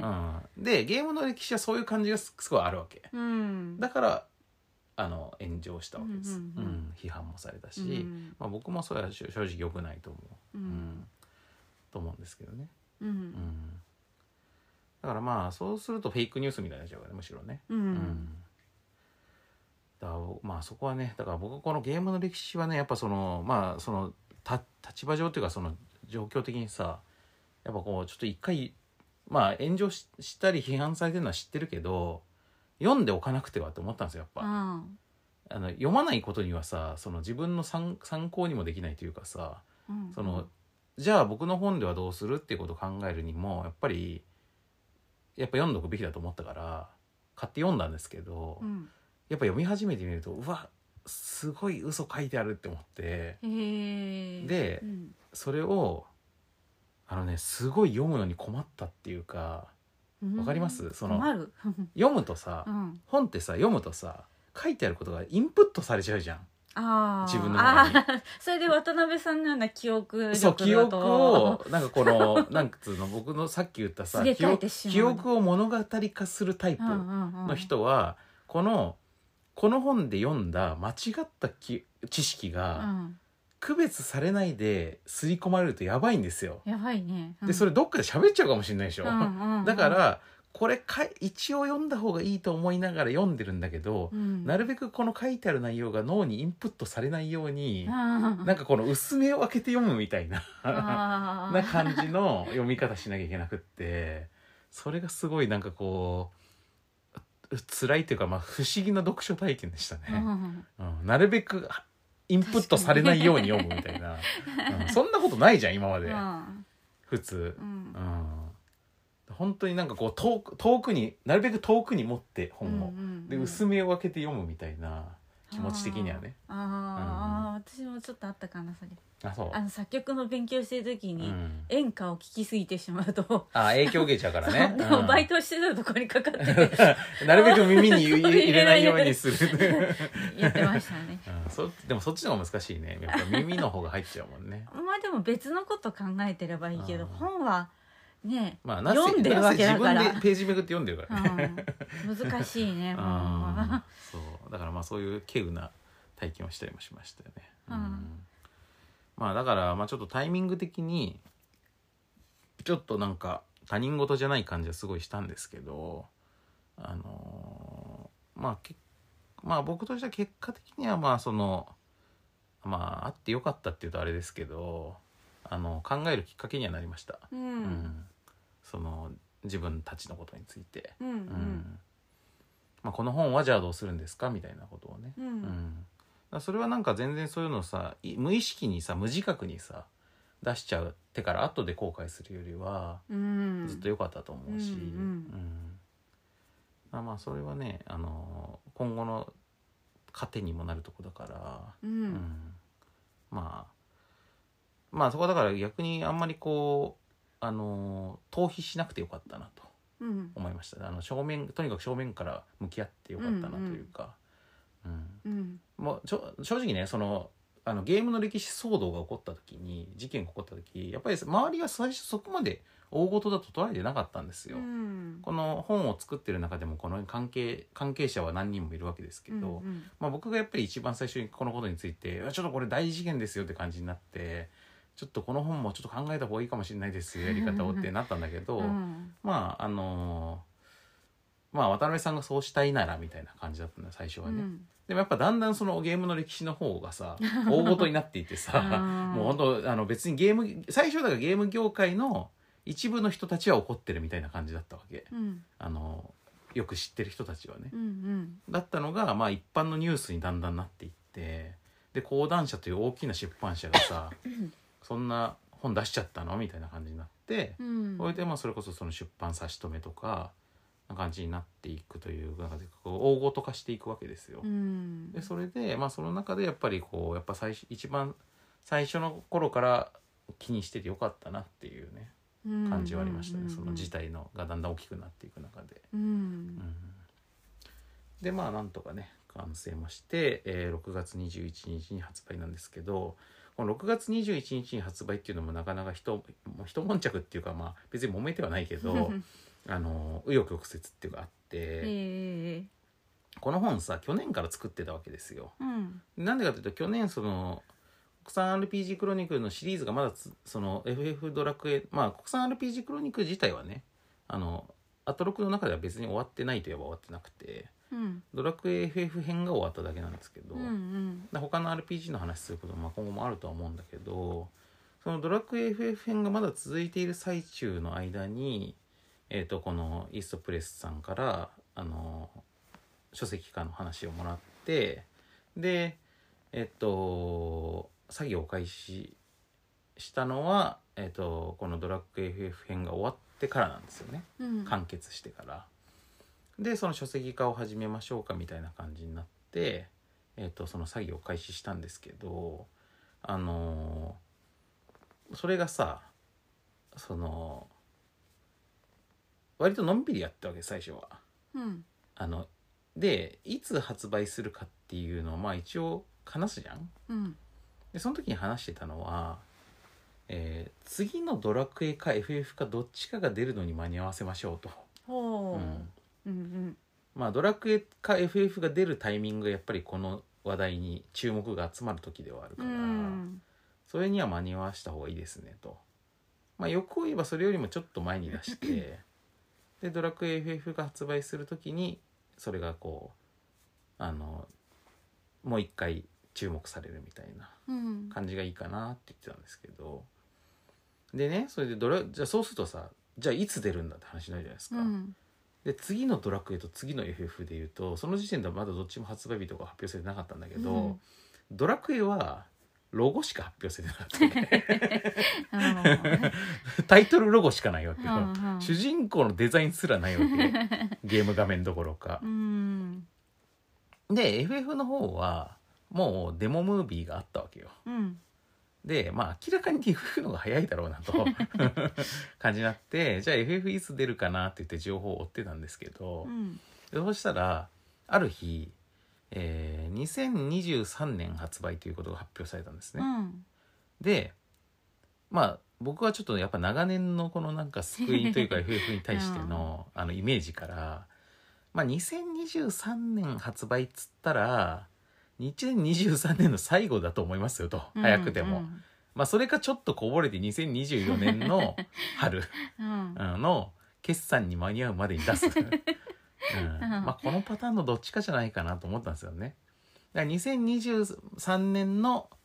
えークリスマス商戦、うんね、クリスマスから年末にかけてに売る、うんまあ、これが一番硬いと思ってうんでこれにギリ間に合わなくて2024年の春売る、うんうん、このどっちかだなと僕は蚊をくくってたんですけど、うんそれがさ具体的な発売日が発表されてみたら さ2023年6月22日に出ますってええなってう んはいやみたいな え2023年と言ったら2023年の一番最後まで引っ張るかギリ間に合わなくてそれより伸びるかのどっちかなのが FF なんじゃないのってうんまあ僕はうんちょっとねそのうん FF に対してのイメージをね 反省したのでそういうふうに思い込んでた自分を。ね、この FF とドラクエの本を書きながらさうんあやっぱり僕もまだ FF のこと分かってないなみたいうんうな、んうんでも私もそう思っちゃう思うよね、うん今までから言ったらうさ、んでそれでもう6月22日に出るっていうから、うんもうそれに間に合わせなきゃってなってうんで突然この作業のピッチを上げてねそれであれこれやって発売が決まったのが6月22日21日、うんあうん20一日前ってことそうんうんうん FF16 の1日前に出ます、はいうん、頑張りました頑ね張りましたみんなが、うん、出版社の方もね含めてね、うん、みんな頑張ったわけですうんまあでもねもともとあのかなり準備はしてたからうんあのそんなにバタバタであのスカスカの方になったりとかはしてないと思いますけど、うんまあ、特にその最後の方のそのさっき言ってたさそのゲームの歴史を受けての監修とかそれによる直しとか、あのー文章をく加えた部分とかね、うんまあ、そういうところはかなり最後の方であの頑張ってバタバタとやりましたけど、うんうんまあでもいい方になったんじゃないかなと思いますよ。うんうんあとこうボーナストラックというには豪華すぎる、えー、と元じゃしょ「週刊少年ジャンプ」編集長の鳥島和彦さんこと、えードクターマシリトねドクターマシリトの、えー、とロングインタビューがあ入っててこれって「アフターシックス・ジャンクション」の中でも前に「クロノトリガー特集」というー賞をしてやったんですよ。うんでもその時はまあ主にコロノトリガーの話を聞いてたからうん今回は「ドラクエ」という FF のは本なんでもうちょっとそこの二軸を置いた話をもうちょっと詳しく聞きたいなっていうのがあってだから鳥島さんと「ドラクエ FF」との出会いとかねそこの「ドラクエ FF」の初期の話とかのことをもうちょっとこうなんていうか、まあ、もうちょっとっていうかもう3時間くらい聞きましたけど。うん3時間ぐらいのロングインタビューをしてでそれとそのアトロクの中で聞いた話とをちょっとミックスするような形で再構成した、えー鳥島和彦さんのロングインタビューがねうんあの巻末に入ってたりとかするんで、あのーまあそこもねめちゃくちゃ面白いですよ。ううんんやっぱ鳥島さんがねまあでもねあの3時間も話聞いたけど書けないことも多 すぎて、うん、だからまああのだいぶだいぶ厳選した内容になってますけあど書けないことって禁じられたことってこ とそうです、はいはうんいあの うん副島さんがすごい大サービスでいっぱい喋ってくれるけど、うんこれは出版できないなっていう話話とかもいっぱいあるんで、 うん、まあそういうのもね面白かったですけどねうん副島さんが最近のさ「あのスラムダンクとかさ「ドドラゴンボールル」の映画とかを見て見た感想とかさ、へえ そういう話とかもへえいっぱい聞いたんですけど、うんまあ、それはちょっと僕の心の中にっていうかましうんうんうんね真城さんにはあのは話しますけ ど話せますけど、うん、っていう感じなんですけどまあでも本としてはね、うんあのすごい密度高い感じになったと思ううんで、んうん種さんの注釈もねなんか面白いんですよ。うんへえやっぱ注釈にねちょっとねなんか単なる言葉の解説だけじゃなくて、うんなんかちょっと豆知識とか入れてくれるんですよあー面白いこととかを、うんうだんから僕も注釈あのできたの送ってもらうのってすごい楽しみだったし、へえなんか交換日記みたいだねそうそうそうそうそう でなんかさ注釈をどこに入れるかっていうところもさ、うんその島村さんとかは別にゲーム業界の人じゃないしそんなにヘビーゲーマーとかじゃないからだから島村さんたちがこうあの担当編集であるねがあのわからない単語うんとかっていうのをこう聞いてくれるわけですよ。うんうんあのこれってどういう意味なんですかみたいな。 だからそういうのに客中が入ってるっていう形なんで、うんまあドラクエとか FF を知らない人がよ読んでも多分割と面白いんじゃないかなと、ううんん思います。まあ塩さんにもねうんあの検本しますよ。ありがとうございますはい。ということで、えー国産が、まあ、この辺に今日はしますけど、えー国産 RPG クロニクルの、えー書籍版の、えー国産 RPG クロニクルゲームはどう物語を描いてきたのかうんというのが、今、各書店であの予約可能ですので、うんだまあお近くにねリアル書店がある方はそこでね予約してもらうのももちろんいいしえっとアマゾンでもちろん予約してもらってもなんかアマゾンランキングとかもさ、うんやっぱあれなんだってあの出版まあ僕今回さ出版業界のことがまずそもそもそう普段あんま知らないからさ、うんだから出版業界の社会科見学みたいな感じもちょあってちょっと面白いんですけど やっぱね書店のね仕入れ担当者の人たちとかってうんすごい Amazon ランキング見てんだってあだから Amazon ランキングで100位以内に顔を出すとまず結構認知してもらえるらしいんですよ、ーうんなんかあこんな本が出るのかみたいうんなへえ感じになるらしいんですけどだからまあまずは100位以内に入るのを頑張って目指しましょうみたいなうんことを言われてたんですけどまあありがたいことにそのご予約がスタートしたところから結構思いのほかねあのーなんかいい感じになって、うん100位なので最初100まあに110何位みたいなところをフラフラしてる時があって、うんもうちょいなんだけどなみたいなうんうんなってたんだけど、まあなんか80位とかになってで「お入った入った」とかって言ってたらあれよあれよという、まあ、20最高24位ぐらいまでいったかな、うおーんうんうんあの全書籍でね、ううんんあのまあ、よくあの電車の中吊り広告とかに書いてある「アマゾンランキング1位」って書いてあるやつはよく見ると小さい文字 であの美容とかさあ美容スキンケアとかっつってなんかこうなるほど こカテゴリーがカテゴリーがね細かいカテゴリーが入ってますから大体、うんうん本当の1位はなかなかないですからーうう、んんまあこれの場合は全カテゴリーの中で24位とかになったからこれはねかなり快挙うんだそうです、うん僕は普段の感覚がちょっとあんまないですけど、うんあのという言われたんでまあだいぶいいっぽいけどまあちょっとまだ予約最初の予約のバーっていう波が落ち着いたらうんまたこうちょっと県外になっちゃいましたけど、うんうんまあ、そんな感じでねあのまたまあだからそれそういうののなんかこのあのなんかね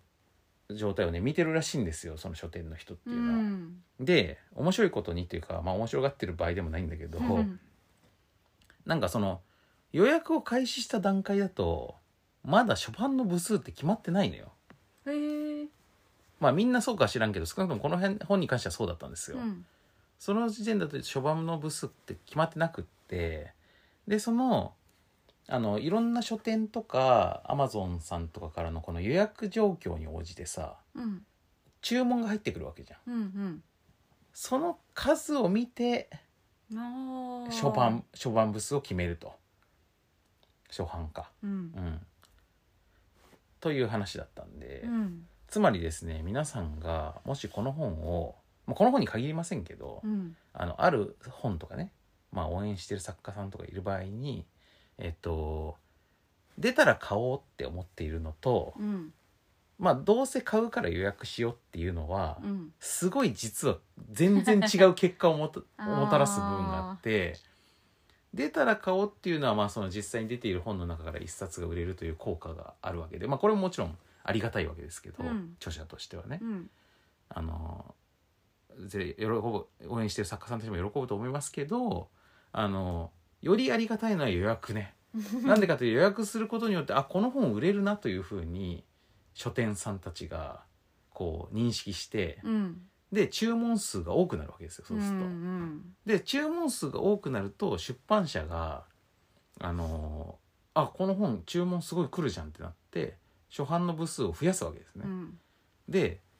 この本まあボードゲームもそうなんですけどこういう物理的なメディアっていうのは、うんボードゲームもそうだからすごいよくわかるんだけど、うんあのそもそも作っている数が売れる数の上限になるんですよ当たり前なんですけど、ねうん1000冊しか作ってなかったら1000冊しか売れないわけよ、うんだからこいやこの話も結構深い話であの、まあ、ちょっと終わるっつってから 長いいつものことですけど僕ねあのスクエニっていうかエニックス時代に入社したばっかりの時にエニックスのし多分うーん福島会長か当時のね本田社長かあるいはドラクエシリーズの初代プロデューサーである千田さん、まあ、当時副会長かの誰かに言われたんですけど、うん千田さんだったかないやちょっとちょっと自信ないですけどあのあのね君たちはでも入社して、まあ、最大の目標は100万本売れるヒットの作品を出すことだとうん新しくうん「ドラクエ」に変わる100万本ヒットを出す出せたらすごいとねプロデューサーとしてねで100万本売るためにどんなことが必要か分かるかと聞かれたんですようんうん、で僕で僕はそう言われてなんかそのその画期的なね新しい遊びを提案することじゃないでしょうかってみたいなことを言った覚えがあるんですよなんとうなく。んたら「いやそういうことじゃないよ」と あのそれはまあそれもあった方がいいけどっていうかそういうのをきっかけになるかもしれないけど絶対に必要なことがあるあるだろうと言われて。へえ100万本売るために絶対に必要なこれがないと絶対に無理だということがうん新しい遊びはあったらいいかもしれないけどなくても売れることはあるとうんでそれでなんかいろいろね他の新卒とかもなんかいろいろ言って君たちは誰も分かってないなとなって、うんまあ、それの答えが100万本作ることだっていうう話、ん100万本作らないと絶対100万本売れないうんでも100万本作るってどういうことが分かるか君たちとうん100万本作るのにどれだけの原資がかかったり工場が動かなきゃいけなかったりとか、まあ、いろいろあるわけですよね、で100万本作るという決定をさせるがに足るあの企画的な根拠というか、うんみんなが売れそうって思ってないと100万本作るに至らないわけですよ、うんだから面白いゲーム作れば売れると思っていたら100万本のヒットは絶対に出ない、うんうん、君たちの仕事は面白いゲームを作るというだけじゃないんだというね、うんううんん、100万本作るに至るビジネス的な説得力をいかに生み出すかなんだとうんいう話があって、うんこれ僕めちゃくちゃ心に残ってるんですよ、これはなんかいろんなところでヒントになりそうですね。そうこれはね何のジャンルでも同じですね。。そうなんですすそうなんですそうだか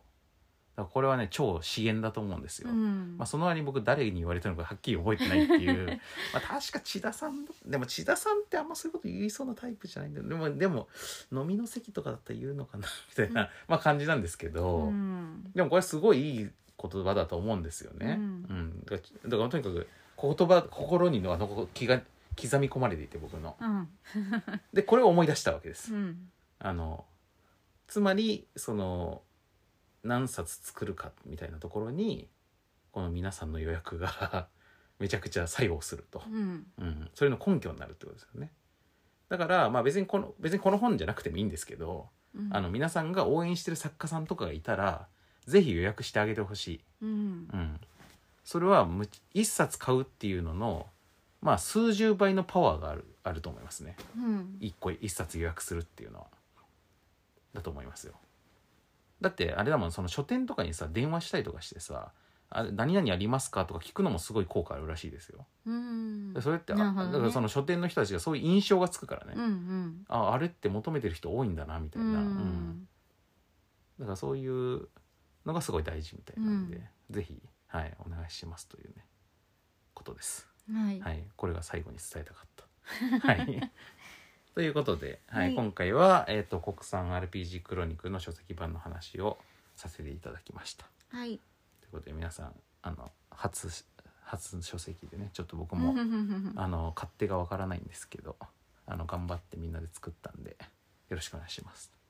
はというこいとですかね。うんマシオさんは告知とかありますか、告知6月4日にうんまた西日暮里のアルハンブラというスペイン料理のお店でライブをしますお久しぶりですね、うんちょっとだけ、うんうん、夜7時からだったかなうんうんうんまあこれもねあの、アレハンブラのこのライブも僕も時々お邪魔してますんではいはいあの皆さんもよかったらはい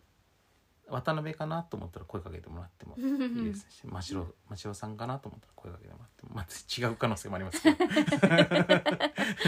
声とか聞こえるとわかるかもしれないよねうんこの喋ってる声がね、うんという感じなんで、うんぜひまあ私ははえ演奏してますけどねうん、まあそう か、うん